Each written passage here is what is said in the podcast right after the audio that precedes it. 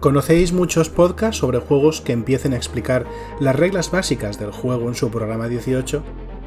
Soy un chico muy especial. Hola a todo el mundo, os doy la bienvenida a Level Up, un podcast ofrecido por Ediciones Shadowlands dedicado a Dungeons and Dragons y en el que te echaré una mano para acercarte al juego y empezar tus aventuras en sus mundos.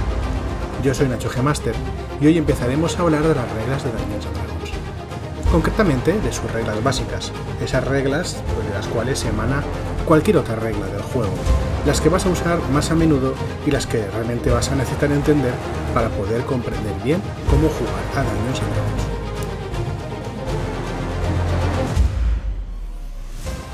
Porque verás, este no es un juego sencillo. Dungeons tiene muchas capas de reglas, hay reglas que solo se aplican en momentos muy específicos y otras reglas que cubren mm, momentos muy muy muy amplios. Sin embargo, gran parte de las situaciones en partida se van a resolver con una tirada para ver qué sucede cuando un personaje intenta hacer algo. Y la verdad es que estas tiradas se resuelven prácticamente igual, y siguiendo una serie de pasos muy sencillos. El primero de estos pasos es decidir cuál de las seis características del personaje es la que va a ponerse a prueba, porque a la práctica te darás cuenta de que todas estas tiradas dependen siempre de una de las seis características del personaje. ¿Y cuál usar? Pues dependerá de si el personaje está empleando su vigor, forma física o fuerza bruta, en cuyo caso habría que usar la fuerza, o bien su coordinación, rapidez y precisión, en cuyo caso usaremos destreza, su resistencia o aguante, usaremos constitución, su memoria, raciocinio o lógica, y usaremos inteligencia, su intuición, percepción y conexión con el entorno, y usaremos sabiduría, o su fuerza de personalidad y capacidad de comunicación, en cuyo caso usaremos el carisma. Una vez tengamos escogida una de las seis características que se adecue más a lo que está intentando hacer el personaje, habrá que determinar si existe alguna competencia que puede ser aplicable a la tarea en cuestión. Recuerda que las competencias son ámbitos de entrenamiento, son rasgos del personaje que indican qué cosas sabe hacer especialmente bien. Hay un montón de tipos de competencia y dependiendo del tipo de tirada que vayamos a hacer, se aplicarán unos u otros. Hay competencia de herramienta, hay competencias de eh, habilidad, que son muy comunes, de salvación, de ataque, incluso algunas cosas que no son competencias específicamente habladas, pero que ahí están, como el hecho de que todos los lanzadores de conjuros sean competentes con su propia magia. Como ya te dije en su momento, solamente podemos aplicar una fuente de competencia a cada una de las tiradas. Incluso aunque tu personaje tenga dos o más fuentes de competencia que le permitan añadir el bonificador de competencia a la tirada, solamente usaremos una de ellas cada vez. Y esto es así incluso aunque tengamos alguna cosa en nuestra hoja de personaje que nos permita mm, aplicar el doble del bono de competencia. ¿De acuerdo? Una vez sepamos qué características la que vamos a usar y si existe alguna fuente de competencia aplicable a esta tirada en cuestión, tiraremos un dado de 20 caras. El dado de 20 caras es el dado quizá más representativo de los juegos de rol. No es difícil de encontrar y desde luego si lo preguntáis en una tienda especializada o algún friki que ya lleva algún tiempo jugando, tardará cero y nada en decirte qué es, dónde encontrar, incluso intentar venderte uno o regalártelo, porque recuerda que los frikis somos gente muy buena. Coge ese preciosísimo dado de 20 caras, tíralo y suma el resultado que haya salido en el dado con el modificador de la característica que estás empleando y con tu bonificador de competencia en caso de que alguna competencia sea de aplicación a la tirada. Pero ¿qué haces con esa cifra? Pues la comparamos con la clase de dificultad de la prueba, un número objetivo que te habrá dado tu Dungeon Master o vendrá establecido por las reglas del juego. Y bueno, en realidad ya está. Este es el secreto de la pirámide. Esta es la base de todas las reglas de Dungeons and Dragons. Pero, si te tengo que ser sincero, no acaba aquí la cosa, y hay cosas que pueden variar esto. Para empezar, saber que hay tres tipos de tirada en Dungeons and Dragons. Pruebas de característica, tiradas de ataque y tiradas de salvación. Las pruebas de característica son las más comunes de todas las tiradas en las partidas de Dungeons and Dragons. Se ponen en práctica cuando el personaje está intentando hacer algo cuyo resultado es incierto o que puede resultar en eh, consecuencias inesperadas. Por tanto, son una serie de tiradas que representan la forma en que el personaje interactúa con el mundo. Son por tanto tiradas activas, responden a acciones del personaje. Siempre que el personaje haga algo y cuyo resultado pues sea un poco difícil de entrever o sea divertido ver qué pasa a continuación, se puede pedir una tirada de una prueba de característica. Daos cuenta de que hablo de pruebas de característica, y esto es porque, como he dicho antes, están basadas en cada una de las características del personaje. No son pruebas de habilidad, porque las habilidades son solo una de las múltiples competencias que pueden añadirse a este tipo de pruebas. También podría añadirse competencias con herramientas, competencias con idiomas, competencias con vehículos y la verdad es que hay una lista no demasiado larga pero tampoco nada corta que nos dice qué tipo de competencias pueden ser añadidas o que existen para empezar. Las pruebas de características son especialmente interesantes para mí porque eh, su resultado no, es, eh, no está prefijado normalmente por las reglas, sino que es muy modulable por parte del Dungeon Master. Veréis, cuando haces cualquier tipo de prueba en Dungeons and Dragons, como ya he dicho antes, el resultado del dado de 20 más los modificadores que puedan añadirse se compara con una clase de dificultad. Eh, y pueden dar dos posibles resultados, o bien que el total que se haya sacado en la tirada iguale o supere la clase de dificultad, en cuyo caso entenderemos que ha habido un éxito, o bien que el total sea inferior a la clase de dificultad, en cuyo caso entenderemos que ha habido un fallo. Sin embargo, y pese a que hay otro tipo de pruebas y tiradas en Dungeons and Dragons que sí están específicamente reguladas y regladas en el manual, las pruebas de características suelen tener un resultado más bien abierto. Sí, se entiende que por debajo es fallo y igual al superar es éxito, pero es posible que el grupo, las circunstancias y el Dungeon Master determinen que esta dicotomía de lo hago, no lo hago, lo paso, no lo paso, se quede corta o no coincida con las circunstancias que se estén dando en mesa. Las pruebas de característica, al tener una, esta capacidad de ser modulables, nos permiten introducir resultados distintos a esta dicotomía de sí y no. De manera que una prueba puede convertirse en un sí y un sí pero, o un no pero y un no, o algo intermedio.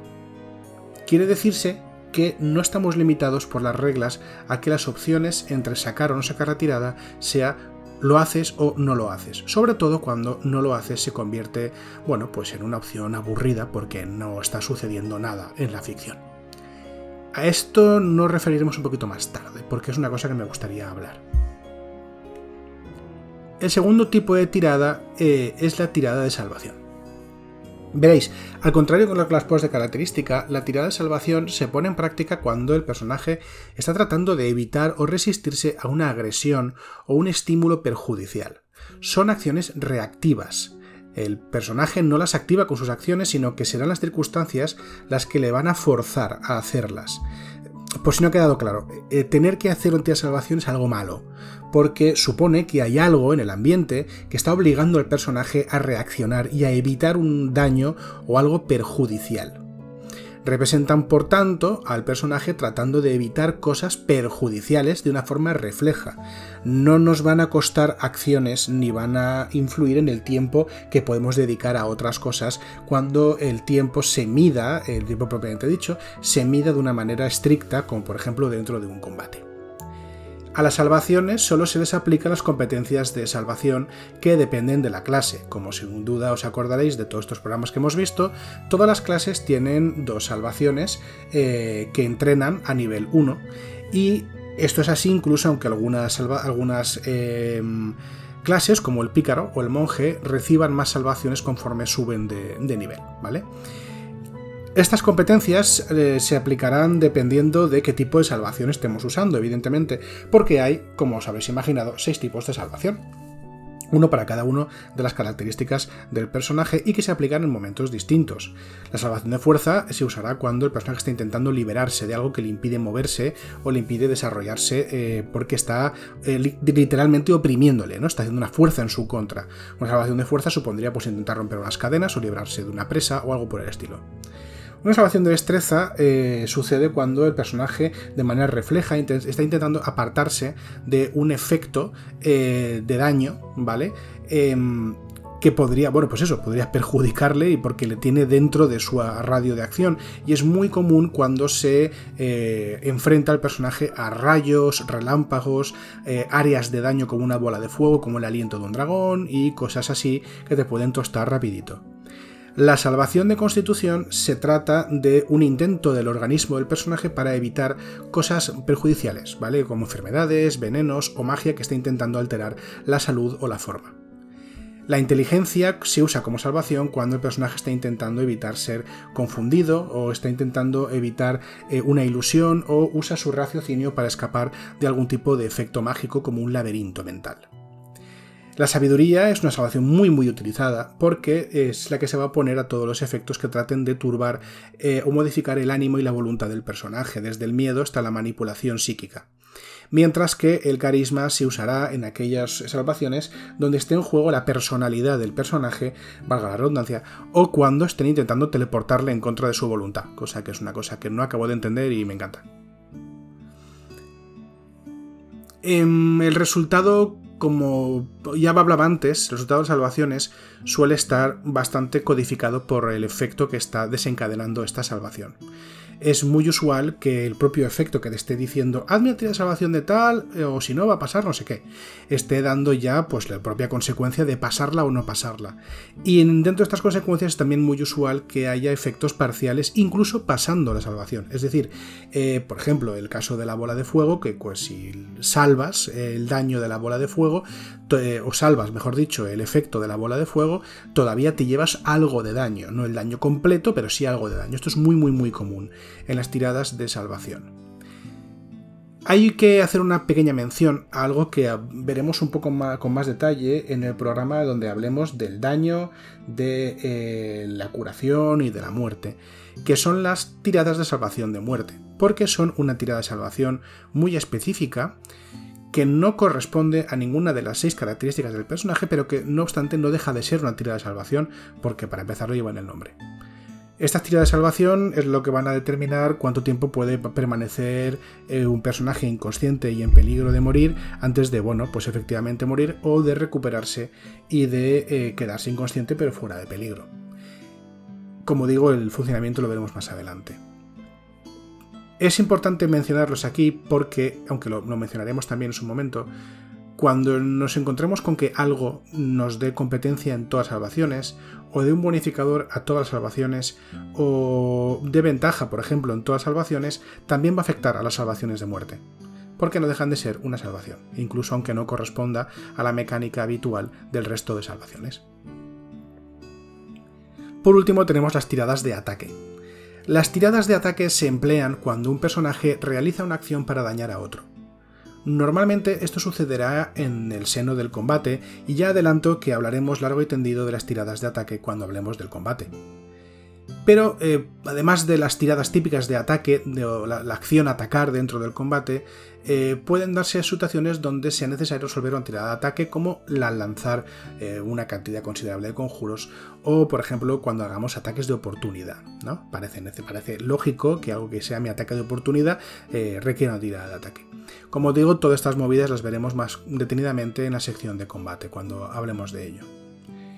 Las tiradas de ataque suelen llevar un apellido según si son cuerpo a cuerpo, a distancia, si se trata de un ataque mágico, un ataque con armas, y estas categorías pueden mezclarse, por tanto puedes encontrarte con un ataque mágico eh, a distancia o con un ataque mágico en cuerpo a cuerpo, un ataque a distancia con armas, etc. Los ataques con armas a su vez pueden conllevar que sean con armas propiamente dicho o con armas naturales o incluso ataque con armas desarmado. Es un poquito de cacao, ya lo veremos más adelante. Además de esto, las reglas pueden calificar de ataque acciones que no requieren una tirada de ataque, como las presas o los empujones, y existen formas de causar daño a un objetivo que no necesitan tirada de ataque, y que por tanto no lo son, como un conjuro de bola de fuego o el aliento de un dragón. Este cacao terminológico no es una de las cosas más brillantes que tiene Dungeons and Dragons, pero una vez vas entendiendo las cosas, una vez vas entendiendo que, bueno, en fin, en realidad eh, una tirada de ataque es aquello que te pide el juego que sea una tirada de ataque, pues bueno, pues te adaptas a ello y ya está. Porque en realidad las tiradas de ataque son muy parecidas a lo que ya hemos visto con anterioridad y, no son muy distintas a lo que se a la, a la mecánica que está aplicándose para el resto de pruebas tienen un par de cositas especiales. Por ejemplo, que la tirada de ataque siempre tiene como dificultad la clase de armadura del objetivo y que su efecto está preestablecido. Normalmente, si la tirada de ataque tiene éxito, el daño asociado a este ataque se tira y el objetivo lo sufre. Aquí y entraríamos en, otro, en otro, otra capa de reglas, pero nos podemos quedar aquí sin ningún problema para entender cómo funciona tirada de ataque. Si la tirada falla, el ataque no ha sido capaz de dañar al objetivo de una forma significativa, bien porque ha fallado o porque no ha atravesado su armadura. Las tiradas de ataque además tienen una particularidad, y es que siempre tienen éxito si se obtiene un resultado de 20 natural en el dado de 20, y además los dados de daño de ataque se doblarían. Un ataque que causase un dado de 8 de daño causaría dos dados de 8, y uno que causase dos dados de 6 causaría 4 dados de 6.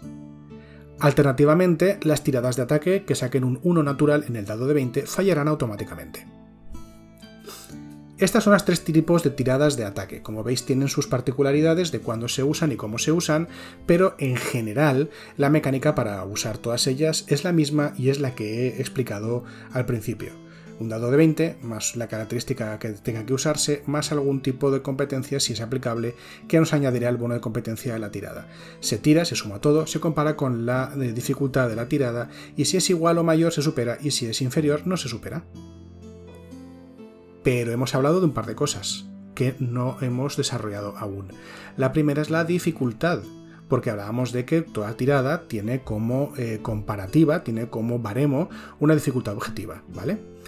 Esta dificultad objetiva es la clase de dificultad o dificultad, ¿de acuerdo? ¿Y de dónde sale esta dificultad? Pues depende porque eh, a veces esta dificultad vendrá dada por el, eh, por el propio reglamento, o bien porque nos estamos enfrentando a una criatura que tenga ya en su perfil de atributos una dificultad concreta eh, para lidiar con ella, o bien porque, bueno, por ejemplo, porque hay una trampa que ya el reglamento nos dice qué dificultad tiene, pero si no, la gran mayoría de dificultades van a estar establecidas por el Dungeon Master. Y el reglamento nos proporciona una tablita preciosa de dificultades que escalan de 5 en 5 para decirnos y orientarnos un poco dónde deberíamos poner esta dificultad en las pruebas que vayamos solicitando de un poco improvisadamente a los jugadores. Esta tabla de dificultad va de 5 a 30, siendo 5 muy fácil y 30 pues prácticamente imposible pero la enorme mayoría de las veces la dificultad estará entre 10, que es sencillo, 15, que es desafiante, y 20, que es complicado. Y os puedo decir por experiencia que entre 10, 15 y 20 van a estar la enorme mayoría de las dificultades que vais a usar y vais a ver en las partidas de Dungeons and Dragons, especialmente en aquellas partidas que tienen eh, que se juegan a nivel eh, bajo o intermedio. En algunas ocasiones, como ya hemos visto, la consecuencia de pasar o no pasar una tirada está establecida por el reglamento. Una salvación, si no la pasas, pues te sucede lo que estás intentando que no te suceda. Y en un ataque, si no la pasas, pues no impactas con tu ataque, ¿vale? Pero en otras, como también hemos visto, en las de característica, lo que pasa si no superas una dificultad, pues depende de lo que las circunstancias y el arbitrio del Dungeon Master o el espíritu de juego de la mesa hayan dictaminado o hayan establecido eh, en cada momento. Además de todo esto, podemos hablar de un elemento adicional dentro de las tiradas de Dungeons and Dragons que vais a ver sin parar en muchísimas partes del manual y que de hecho estoy completamente seguro de que ya habréis escuchado muchas veces en este podcast y a lo mejor os estáis preguntando de qué diablos estoy hablando, que es la ventaja y la desventaja. Es un elemento fundamental de Dungeons and Dragons en esta edición, un rasgo de juego que caracteriza de hecho a este sistema Y en realidad es muy sencillo de entender. Cuando un personaje tiene ventaja, tira dos dados de 20 en vez de uno y escoge el que saque mejor resultado. Y cuando tiene desventaja, tira dos dados de 20 en vez de uno y escoge el que tiene peor resultado. Esto se complica un pelín más, pero no mucho, ya veréis.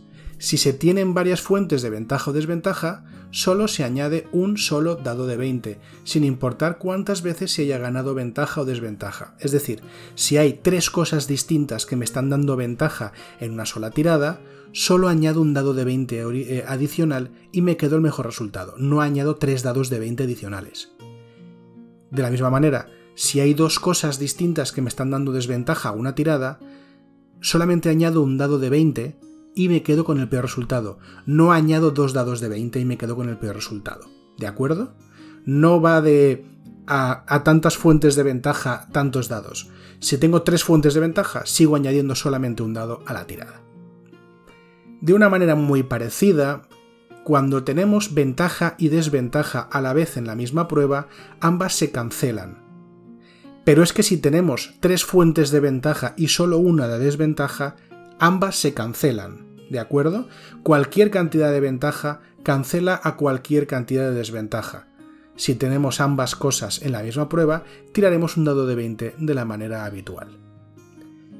Como puede suceder que la ventaja venga de alguna cosa que el personaje pueda activar voluntariamente, tenemos que tener en cuenta que esta ventaja debe ser declarada antes de hacer la tirada, porque en realidad esto se trata de que ganamos un dado más para la tirada.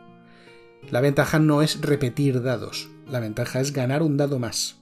¿De acuerdo? Esto es importante, porque hay una interacción que puede darse con otros efectos del juego que, por ejemplo, nos permitan repetir dados. ¿Qué sucede cuando eh, tiramos con ventaja o desventaja, pero algún rasgo de juego nos dice puedes repetir un dado? Pues que podemos repetir solo uno de los dados que hemos tirado como fuente de ventaja o como resultado, mejor dicho, de una ventaja o de una desventaja. Nosotros elegimos cuál siempre y cuando la facultad que nos permite repetir dados también nos permita escoger qué dado repetir. Si, por ejemplo, sucede como la eh, capacidad de los medianos de afortunado que nos permite repetir los dados donde ha salido un 1, bueno, pues solamente podemos repetir ese dado, no hay, no hay mucho donde elegir. En todo caso, el efecto de la ventaja o la desventaja se resuelve cuando ya hemos repetido. Es decir, si tiramos dos dados y, por ejemplo, tiramos dos dados con desventaja y tenemos una capacidad que nos permite repetir uno de los dados, escogeremos cualquiera de los dos dados que ya hemos tirado, lo repetiremos y entonces aplicaremos eh, escogeremos el peor resultado de los dos, porque seguimos teniendo desventaja. Esto puede resultar un pelín complicado cuando se explica, pero ya veréis que eh, aplicado a las reglas es muy muy muy sencillo y además es intuitivo porque va de coger daditos y repetirlos y tal, cosa que a mí personalmente me suele gustar bastante. Mm, por último, decir una cosa sobre la ventaja y la desventaja. Las reglas del juego os van a decir en muchas ocasiones cuándo tenéis ventaja y cuándo tenéis desventaja. Pero el manual también reconoce abiertamente que eh, esto es una cosa que puede ser aplicada y puede ser otorgada por el director de juego, eh, por el Dungeon Master, cuando vea necesario cuando estés ante una situación que veas que claramente eh, está eh, favoreciendo al personaje, que no te tiemble el pulso, es decir, tira con ventaja. Y cuando estás en una situación al revés, que ves que empeora las posibilidades de lograr lo que el personaje quiere, bueno, pues entonces diré que tire con ventaja, con desventaja, ¿vale? Incluso aunque las reglas establezcan de vez en cuando que se tire con esto con aquello, eh, también establecen que esto es una herramienta del Dungeon Master para poder eh, modificar las tiradas como le parezca más adecuado en cada momento igual que pasaba con lo de establecer la dificultad o establecer las consecuencias de una tirada, eh, dependiendo si se quedaba por encima o por debajo de la dificultad. Y de esto último os voy a hablar un poquito. Ahora voy a hacer un pequeño freestyle, si me lo permitís. Cuando ya hemos abordado la parte técnica, me gustaría daros un pequeño consejo que a mí me ha ayudado mucho en mi, eh, en mi, mi vida, mi experiencia como jugador de rol y como Dungeon Master de Dungeons and Dragons en concreto. Y es pensar en dos cosas, ¿vale? El primero es si es necesaria la tirada y el segundo es qué pasa con esa tirada cuando ya se ha hecho. Veréis, a mí me gusta, y de hecho el manual de, Dungeons, el manual de jugadores de Dungeons Dragons mm, lo expresa de esta manera, aunque bueno, no exactamente de esta manera, pero dice más o menos lo mismo. Me gusta pensar cuando las tiradas son verdaderamente necesarias. A veces creo que hay una mala costumbre de tirar los dados, y yo lo entiendo muy bien porque los dados son, molan mucho, los dados son muy divertidos de tirar, de verdad, son muy divertidos de tirar, y eh, además tienen una especie de, magia porque nos permite escapar de ciertas decisiones y de ciertos juicios a priori. Em, normalmente no es divertido decir que no, no es divertido eh, negar las ideas que tienen los personajes y los jugadores, sobre todo los jugadores, personajes no existen en ese sentido, em, pero a veces es necesario hacerlo y a veces es necesario tomar esa decisión antes de tirar los dados. Más que nada porque la tirada puede no tener ningún sentido, o estamos tirando los dados por tirar y, bueno, se pueden dar situaciones un poco absurdas, ¿no? Eh, sin entrar en cosas catastrofistas o en ejemplos eh, muy, muy locos o muy extremos, simplemente quiero dejaros el razonamiento de que hay una serie de circunstancias a las cuales eh, puedes perfectamente decir que no hace falta la tirada y tomar una decisión tú mismo. Por ejemplo, yo suelo pensar en si la tirada tiene posibilidad de éxito, si la tirada tiene posibilidad de fallo y si eh, tanto el éxito como el fallo tienen algún tipo de consecuencia interesante. ¿A qué me refiero? Cuando hablo de que si tiene éxito, me refiero a si la tirada es abiertamente imposible, o si es absurda, o si el personaje, eh, el jugador, mejor dicho, si el jugador está enfocando una tarea de una manera eh, que él cree que es válida, pero tú sabes por la naturaleza de las cosas y lo que estás viendo que a lo mejor el, jugador todavía no ha entendido que realmente no es viable. ¿De acuerdo? Un ejemplo absurdo sería intentar cruzar una fosa de 30 o 40 metros de longitud. Es evidente que sin algún tipo de magia el personaje no va a poder hacerlo. Pero es que el personaje lo sabe, o sea, no, no, estás intentando, o sea, no estás coartando nada, estás informando al jugador de que su personaje sabe positivamente de que eso no lo puede hacer, ¿vale? Eh, en otras circunstancias puede, lo que, te comentaba, puede ser que el jugador no sepa algo que su personaje sabe, claramente. Eh, yo, por ejemplo, no tengo mucha idea de botánica, ¿de acuerdo? O sea que si yo interpretase a algún personaje que fuese botánico, alguien tendría que echarme una mano, porque no tengo ni idea del campo donde mi personaje es bueno. Eso puede pasar en, como te digo, en tareas de la vida real, como es el cuidado y estudio de las plantas. Imagínate cuando hablemos de criaturas mágicas o de magia en sí misma o de tecnología tan avanzada que es indistinguible de la magia. Bueno, pues aquí hace falta un poquito de ayuda, ¿de acuerdo? Eh, cuando tú sepas algo sobre la tarea en cuestión y sepas que esa tarea no es realizable por los personajes en las circunstancias en las que están, eh, en principio no es necesario que tires. Puedes decir abiertamente, tu personaje no sabe esto o tu personaje no cree que sea capaz de hacer tal cosa. Y que las circunstancias, si cambian, pues sí que den la oportunidad de hacer una tirada. Por otro lado, si el fallo tampoco es posible, mm, yo no me molestaría en tirar. Eh, el fallo es posible, me refiero a que si las circunstancias en las que está tu personaje o lo que está intentando hacer es tan efectivo que parece evidente que va a conseguir lo que busca, pues entonces no es necesario tirar, porque ahí no hay ningún tipo de incertidumbre. A veces puede pasar que un acercamiento a una tarea concreta es muy bueno y otro no sea tan bueno. Por ejemplo, estás en una, amarga discusión con un avaricioso mercader sobre un objeto que tú necesitas desesperadamente y que él tiene, pero que no está dispuesto a darte, probablemente si le ofreces una cantidad estúpidamente grande de oro, el mercader acceda sin necesidad de que hagas ningún tipo de tirada, porque al fin y al cabo es un mercader avaricioso. Este ejemplo lo pongo muy a menudo. Eh, seguro que hay otros mejores, pero estoy completamente seguro también de que estás entendiendo lo que quiero decir. Eh, y por último, el tema de las consecuencias. Hay una cosa que a mí siempre me ha llamado mucho la atención y me ha molestado un poco, que es cuando se piden tiradas continuamente para realizar una acción que bien, que es posible que de manera realista, ¿no? Eh, pues, o la intuición nos diga que es necesario hacer más de una tirada, porque es una acción larga, porque es una acción compleja, pero estas tiradas suceden sin que alrededor pase nada que moleste al personaje, ni que haya más emoción que ver si la pasa o no la pasa. Y si no la pasa, no sucede absolutamente nada. Chico, si tienes tiempo de sobra, si nada te molesta, si lo único que va a hacer que falles es que lo vas a tener que intentar otra vez dentro de 5 minutos. Mm, ¿De verdad hace falta tirar los dados tantas veces? Porque estamos viendo que eh, sí, el éxito tiene una tiene una consecuencia, que es que estás avanzando en la tarea, pero el fallo está teniendo una consecuencia realmente muy aburrida, que es no avanzar. ¿De verdad es necesario tirar los dados? ¿No podemos asumir que pasado un tiempo prudencial la acción va a tener éxito o que con una sola tirada ya se puede representar ese, ese tiempo que ha estado dedicándole a la tarea en cuestión? No sé, son, son cuestiones que a mí, bueno, pues me, pensar en ellas y valorarlas tirada a tirada me ha ayudado mucho a lo largo de mi, de mi vida rolera. Y en segundo lugar, pero íntimamente relacionado, está el tema de adjudicar los éxitos y los fallos. Que esto viene un poco a raíz de lo que te estaba comentando antes de las tiradas y los resultados modulables. Verás, Dungeons and Dragons, como ya te has dado cuenta sin ningún tipo de duda, es un sistema que usa lo que llamamos tiradas binarias. Una tirada binaria es una tirada en la cual solamente se ofrecen dos posibles resultados. Y estos posibles resultados normalmente están codificados, sobre todo en juegos clásicos, y Dungeons and Dragons es un juego clásico, están codificados como lo consigues o no lo consigues. Sin embargo, eh, habrá circunstancias, habrá momentos donde lo consigues no lo consigues, no refleje de una manera divertida o fiel lo que está pasando alrededor y las circunstancias que han llevado a hacer esta tirada. Por tanto, eh, yo lo hago muy a menudo y de hecho yo os animo a todos, todas y todes a modular los resultados de vuestras tiradas dependiendo de las circunstancias y dependiendo directamente de lo que puede resultar más divertido en cada momento.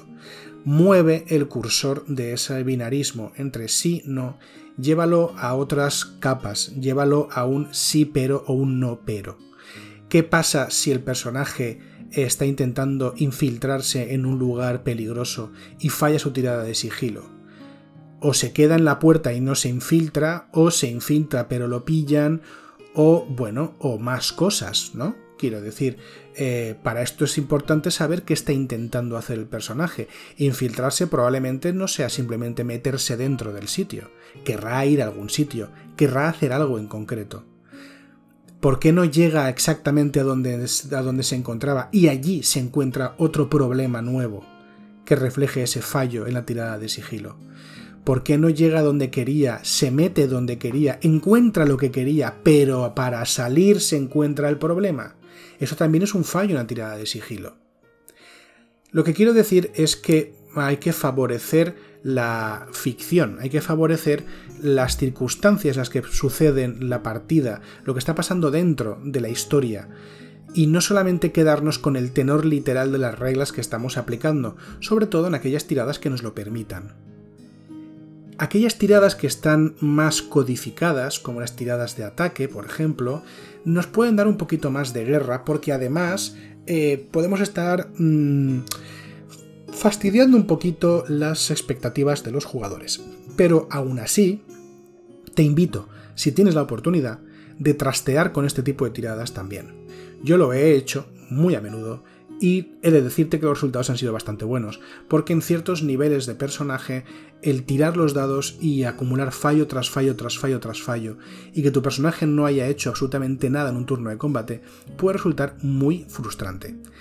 Y ojo, con esto no te estoy animando a que saques los fallos fuera de la ecuación. Los fallos deberían seguir existiendo, porque al fin y al cabo son los que están dando eh, algún tipo de contraprestación a los esfuerzos del personaje y si no sería todo, pues sacar los éxitos uno tras otro. No es eso lo que te estoy diciendo. Lo que te estoy diciendo es que existen más escenarios de fallo que simplemente no avanzas, no lo haces, no impactas puedes ser más creativo, creativa, creative que eso. Puedes hacer más cosas con las herramientas que te da Dungeons and Dragons. No necesitas quedarte en la tirada binaria de sí y no si, si no quieres hacerlo. En otras ocasiones, la tirada binaria es más que suficiente y un sacar por debajo es fallar y no lo consigues y ya está. Porque probablemente será lo más interesante o lo más lógico para la situación en la que te encuentras. Esto que os cuento son consejos, ¿de acuerdo? Podéis tomarlos, podéis dejarlos y probablemente tengáis miles de matices que hacer a lo que acabo de decir. Yo mismo tengo matices que hacer a lo que acabo de decir, pero el tiempo es limitado y es el que es. Eh, enlazando un poquito con esto que estaba diciendo, me gustaría hablaros de una cosa. Y es que, eh, como os acabo de decir, las tiradas binarias son la manera que tiene Dungeons Dragons de resolver las tiradas de, de, característica o las tiradas de ataque, pero desde luego no es la única manera de resolver las tiradas en los mundos de los juegos de rol. Eh, dependiendo del sistema concreto que estemos abordando, vemos que los dados se comportan de maneras muy distintas. Hay algunos sistemas que usan no solo un dado de 20, sino que usan un dado de otro tipo, o bien dos dados que dan un resultado unitario, por ejemplo, sumar dos dados de 10 o dos dados de 6, o usan reservas de dados con un pequeño puñado o un gran puñado, dependiendo de qué juego estemos hablando. Te a ti, Shadowrun eh, una cantidad grande de dados, eh, que cada dado en particular y en individual da un resultado de éxito, o de fallo o de otra cosa distinta, y es el sumatorio de todos estos éxitos o fallos o cosas distintas lo que nos va a decir qué pasa con la tirada eh, a gran escala. Como veis, hay una mucha diversidad, mucha, una gran diversidad de sistemas de juego y de tiradas para resolver eh, tareas. Pero a mí me gustaría hablar de la, de la, tirada básica y la manera de resolver tareas que tiene Eterno Azul. Eh, así que mira, estáis de enhorabuena, dos semanas consecutivas hablando de Eterno Azul. A la gente que le guste le gustará mucho y a la gente que no, pues la verdad es que lo lamento. Pero bueno, vamos a ello. Eh, verás, en Eterno Azul la manera que tenemos de resolver tiradas depende de la interacción de dos rasgos, ¿vale? Que tiene el personaje, que son sus rasgos más importantes. Por un lado están las acciones, que son las cosas que el personaje sabe hacer y en las que está bien entrenada, entrenado y luego están las señas que son como su nombre sugiere señas de identidad rasgos de identidad de un personaje que nos hace pensar que puede desenvolverse mejor en ciertas situaciones y en ciertos lugares o con ciertas acciones que con otras. Tanto las acciones como las señas están valoradas por un dado. Las acciones de dado de 6 a dado de 12 y las señas de dado de 8 a dado de 12 cuando estamos intentando hacer cualquier cosa desafiante en Eterno Azul, cogemos la acción que más se adecue a lo que estamos intentando hacer y vemos si existe una seña que eh, mejore nuestra, tirada. Si existe, cogemos un dado equivalente al valor de la seña y si no existe, cogemos un dado de 6. Con lo cual, os habéis dado cuenta de que la reserva mínima siempre son dos dados de eh, distinto tamaño, o bien eh, dos dados de 6 como poco, o dos dados de 12 como mucho. También podemos añadir otros dados a esta tirada. Por una parte están los dados de ventaja. Los dados de ventaja representan aquellas cosas que nos ayudan a hacer las cosas como queremos, ¿vale? Al contrario que pasa con Dungeons and Dragons, en Eterno Azul la ventaja sí se acumula. Tener una fuente de ventaja nos da un dado de 8 a la tirada. Tener 2, un dado de 10 y tener 3, un dado de 12. No podemos aprovechar más de 3 fuentes de ventaja a la vez en una misma tirada. Por otro lado, las cosas negativas nos aportan dados de traba, que son dados de cuatro caras a la tirada. Cuando tenemos la reserva completa, hacemos la tirada y contamos cuántos resultados de 5 o más hay en, en la mesa. Si no hay ningún resultado de 5 o más, mala suerte. Hay un revés, algo pasa. Probablemente no salgan las cosas como tú querías. Bueno, probablemente no, seguro. Pero la, la, eh, el resultado específico lo depende del de, eh, director o directora de juego. Si existe al menos un resultado de 5 en la mesa, sucede lo que tú querías, pero no como tú querías, y hay una consecuencia.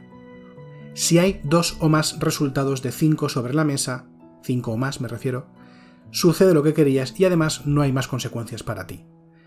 Pero recordad que habíamos hablado de que existen los dados de traba, que son dados de cuatro caras.